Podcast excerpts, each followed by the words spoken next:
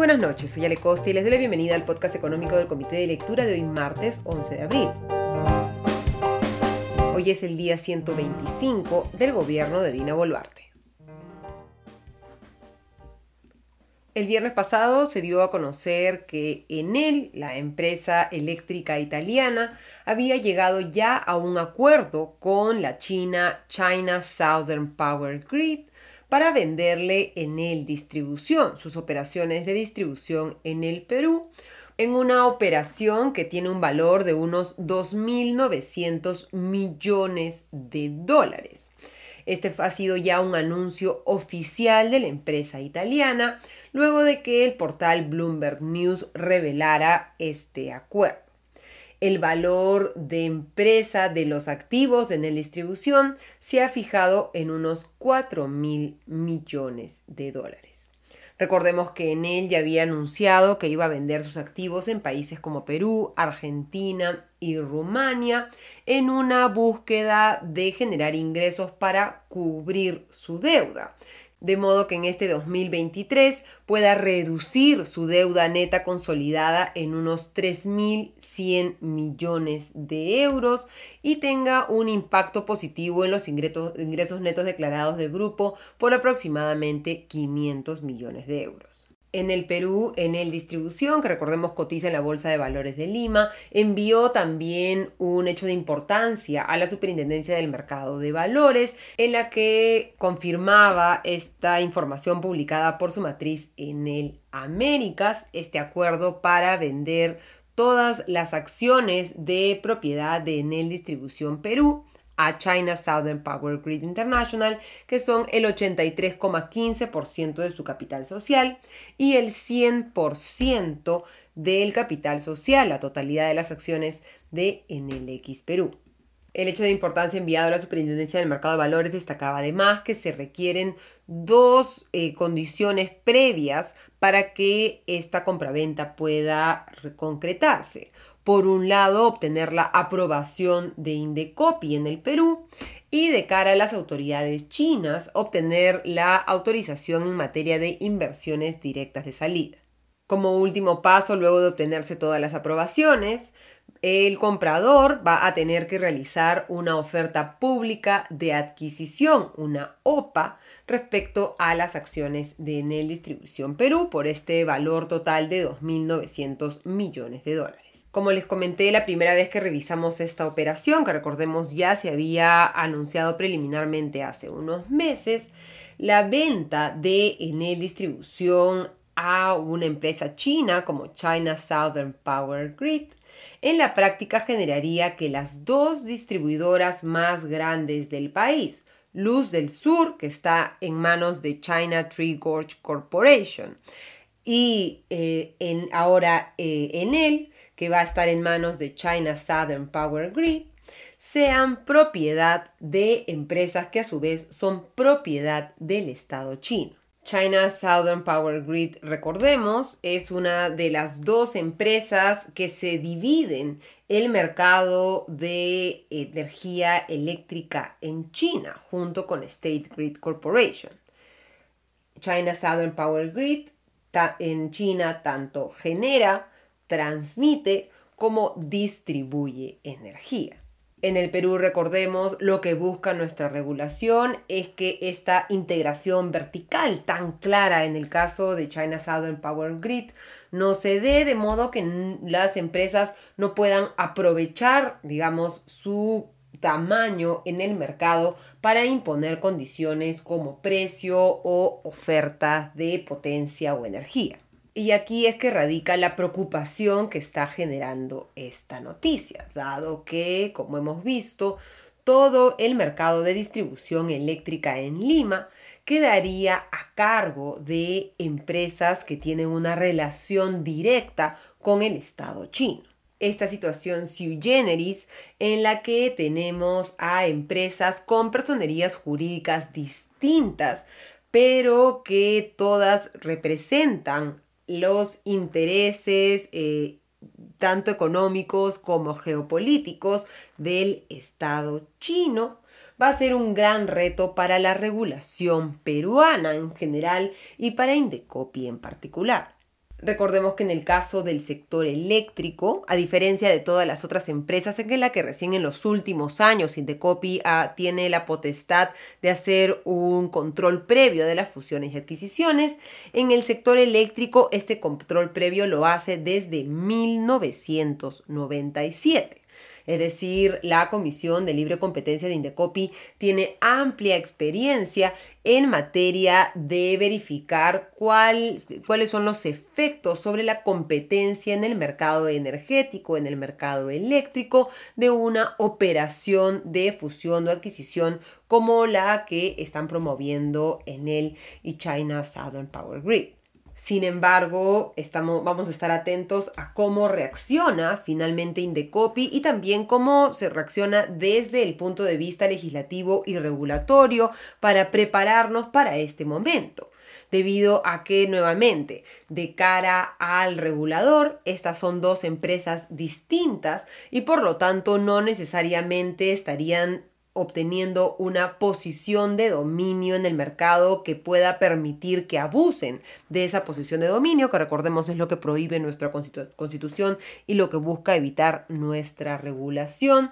pero en la práctica sí estarían generando un actor en el mercado energético peruano que pueda tener un peso demasiado grande y pueda modificar las dinámicas de competencia en el sector eléctrico el primer sector que ha levantado una voz de preocupación, de alerta respecto a esta situación es la Sociedad Nacional de Industrias, que ha recordado que en el 2020 Luz del Sur fue vendida al grupo China Tree Gorges Corporation, empresa de propiedad del Estado chino, y ahora en 2023 la empresa china Southern Power Grid, también de propiedad del Estado chino con sede en Guangzhou, ha suscrito un contrato de compra-venta con Enel que de aprobarse llevaría una concentración del 100% del mercado de distribución eléctrica de Lima en manos de la República Popular China. Estoy citando textualmente el comunicado de la Sociedad Nacional de Industrias.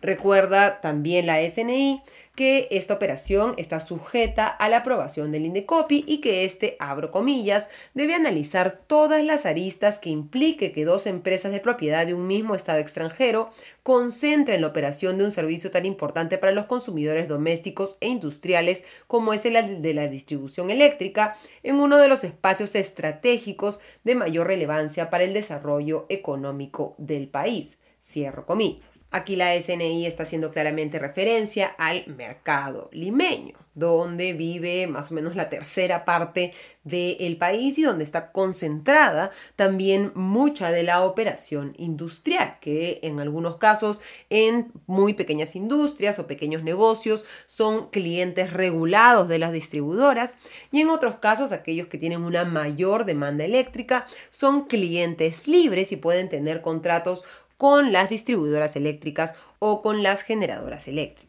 Aquí la SNI señala, no se trata de la generación de un monopolio en manos privadas, sino de la creación de un monopolio en la propiedad de la distribución de energía eléctrica en manos de una potencia extranjera. Cierro comillas y termina el comunicado señalando, abro comillas, la Sociedad Nacional de Industrias invoca al Estado peruano, más allá de consideraciones técnicas, a tener la suficiente visión para entender y en consecuencia actuar ante una situación que podría exponer a los consumidores a pagar precios excesivos por la energía eléctrica como consecuencia de la ausencia de competencia. La concentración de la propiedad en un mercado determinado debe ser motivo de preocupación de todo ciudadano, más aún si se trata de un bien estratégico no transable en el espacio demográfico más concentrado del país y de mayor incidencia por las actividades económicas que aglutina, como es la distribución eléctrica en Lima. Cierro comillas. Lo que sería bueno es que gremios como la Sociedad Nacional de Industrias empiecen a transparentar específicamente qué es lo que les preocupa respecto a esta creación de un monopolio en la propiedad de la distribución de energía eléctrica en manos de una potencia extranjera como China. ¿Por qué digo que lo detallen? Porque el mercado eléctrico es un mercado bastante complejo. Por un lado tenemos que el principal negocio de las distribuidoras eléctricas es distribuirles energía a los clientes regulados. Los clientes regulados son los hogares y los pequeños negocios que reciben un recibo de luz al fin de mes y que pagan una tarifa que no está definida por el distribuidor a su leal saber y entender, sino que es regulada por Ocinermin debido a que son mercados en los que se dan monopolios denominados naturales, es decir, que es más eficiente que una empresa opere la distribución eléctrica en un espacio geográfico y no tiene ningún sentido que dos empresas compitan por la distribución en ese espacio geográfico. Aquí el reto para Ocinermin va a ser aplicar de manera correcta la ley de concesiones eléctricas y su eh, reglamento para asegurar que las tarifas eléctricas se fundamenten por un lado en los costos de cada una de estas empresas y por otro en lo que se denomina una empresa modelo, es decir, cómo se vería o cuánto costaría generar electricidad para una empresa, entre comillas, perfecta. Y en base a eso se define cuáles deben ser las tarifas en el mercado regulado el hecho de que las dos principales compañías distribuidoras de energía eléctrica en el Perú sean parte del mismo Estado y representen los mismos intereses y por lo tanto se pueda generar espacios incluso para coordinación entre ellas en el momento de la fijación tarifaria, va a ser un reto para Ocinermin, pero con nuestra regulación actual no debería per se convertirse en un problema que pueda generar mayores costos para los usuarios regulados, para los hogares peruanos, donde más bien se podría concentrar el efecto de distorsión de este gigante chino en el mercado energético peruano, pues en dos espacios particulares. Uno, como les comentaba, las distribuidoras no solamente atienden a clientes regulados, sino que también atienden a clientes libres, a empresas de distintos sectores que tienen una demanda energética de una dimensión tal que pueden contratar directamente con una distribuidora o con una generadora eléctrica su suministro eléctrico. Estos son los clientes que tienen una potencia contratada por más de 0,2 megavatios. Y hay un primer rango definido por las empresas que tienen una demanda de potencia de entre 0,2 megavatios y 2,5 megavatios que pueden decidir ser usuarios libres o regulados y aquellos que tienen una demanda de potencia por encima de 2,5 megavatios pueden contratar con las distribuidoras o las em, regeneradoras como clientes libres. Se denominan clientes libres porque no están sujetos a regulación de precios, es decir, la regulación que hace Ocinermin no los toca, sino que más bien los precios de cada cliente libre, de cada usuario libre, depende de lo que se haya establecido en el contrato de suministro con su suministrador, que puede ser una distribuidora o puede ser una generadora. Es en este espacio, en el de las negociaciones que tienen los usuarios libres con las generadoras o distribuidoras, donde esta nueva gran distribuidora en la práctica que se está generando a partir de esta operación o se podría generar a partir de esta operación podría incidir en el mercado. Recordemos además que las distribuidoras eléctricas, pese a que tienen todavía una pequeña parte de este mercado, del mercado de los usuarios libres,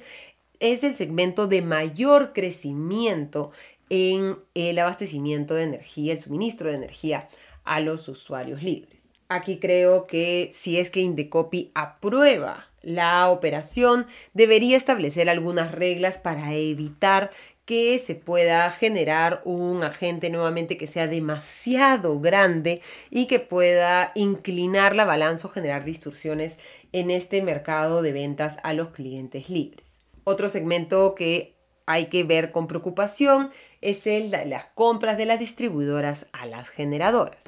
Recordemos que las distribuidoras eléctricas venden, suministran de electricidad, pero no la producen. Tienen que contratar esa electricidad a generadoras y los precios de estos contratos se, determinan en contratos de largo plazo. Estos contratos están empezando a vencer y por lo tanto un escenario en el que los principales demandantes de energía desde el lado de la distribución eléctrica puedan actuar más o menos en tándem, también se podrían generar distorsiones, reduciendo, por ejemplo, el precio que le pagan a las generadoras eléctricas e impulsando los costos a la baja. En estos procesos se van a tener que generar mecanismos y lo va a tener que hacer Indecopy, condiciones que aseguren que va a haber una competencia efectiva entre Luz del Sur y Enel para en esa compra de energía a las generadoras. También se van a tener que generar mecanismos para asegurar que efectivamente compitan también cuando vendan su energía a los clientes libres. Otro reto va a ser también definir cuál va a ser la relación entre esta eventual nueva empresa dominada por China Southern Power Grid con la potencia de generación que actualmente tiene eh, China Three Gorges, CTG, a través de la hidroeléctrica de Chakya, que produce una importante porción de la energía que se produce en el país. Recordemos que cuando se aprobó la compra de Luz del Sur por, por, parte de China Three Gorges, se definió que como condición que esta empresa tuviera que realizar licitaciones públicas al momento de contratar electricidad para evitar que pueda favorecerse a sí misma al comprar el suministro de energía a su propia generadora. En una entrevista que hoy da eh, Humberto Armas, director de comercialización y regulación de empresa de generación Guayaga, el nombre de la empresa que opera la eh, hidroeléctrica de Chakya y que pertenece a China Tree Gorges. Ellos participan aproximadamente con un 7% del mercado eléctrico nacional en época de abundancia de agua. Con la compra de Luz del Sur por 3.590 millones de dólares, también China Tree Gorges se hizo de nueve centrales hidroeléctricas y recordemos que tienen también el proyecto de la de generación eléctrica Sangaban 3 a través de otra subsidiaria. Lo que se debería evitar también es que esta nueva empresa distribuidora, acá a manos del Estado chino, también esté impedida de poder favorecer a empresas del mismo país. En el caso de la decisión de Luz del Sur, recordemos, Indecopi tenía que decidir sobre la propuesta de compra de la empresa china Yangtze Power, que es una subsidiaria de China Tree Gorge Corporation, que es la que tiene la central hidroeléctrica y por lo tanto en ese caso tenía mayores facilidades de definir una relación empresarial de subordinación entre ambas compañías, algo que va a ser bastante más complejo en el caso de China Southern Power Grid. El reto va a ser importante porque como calcula el diario Gestión, la China se estaría haciendo del más del 50% del mercado de distribución eléctrica de todo el país y el 100% de la distribución eléctrica en Lima. Cualquier decisión además se debería hacer tomando en cuenta que en él, la italiana, todavía no ha anunciado a quién le va a vender en el Generación, la otra empresa local que está buscando vender para reducir su deuda. Por su parte, la Dirección Nacional de Investigación y Promoción de la Libre Competencia de Indecopi ha informado hoy que hasta el momento, hasta hoy por la tarde, no había recibido una solicitud de autorización sobre la adquisición de Enel Distribución y de Enel X por parte de China Southern Power Grid. Lo que ha indicado Indecopi es, abro comillas, es importante recordar que en el marco de la ley que establece el control previo de operaciones de concentración empresarial, una vez recibida la solicitud del Indecopi le evaluará dentro de los plazos establecidos por la ley, siguiendo criterios técnicos y objetivos y resguardando la eficiencia económica en los mercados para el bienestar de los consumidores. Cierro comillas.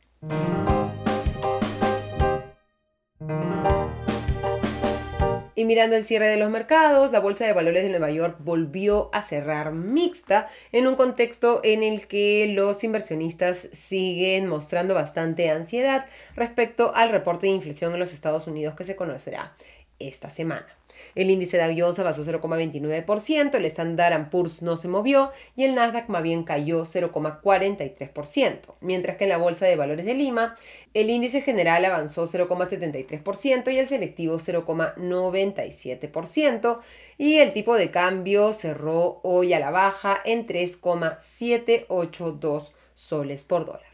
Terminamos así el podcast económico de hoy. Les deseo una excelente noche. Nos reencontramos mañana. Hasta entonces.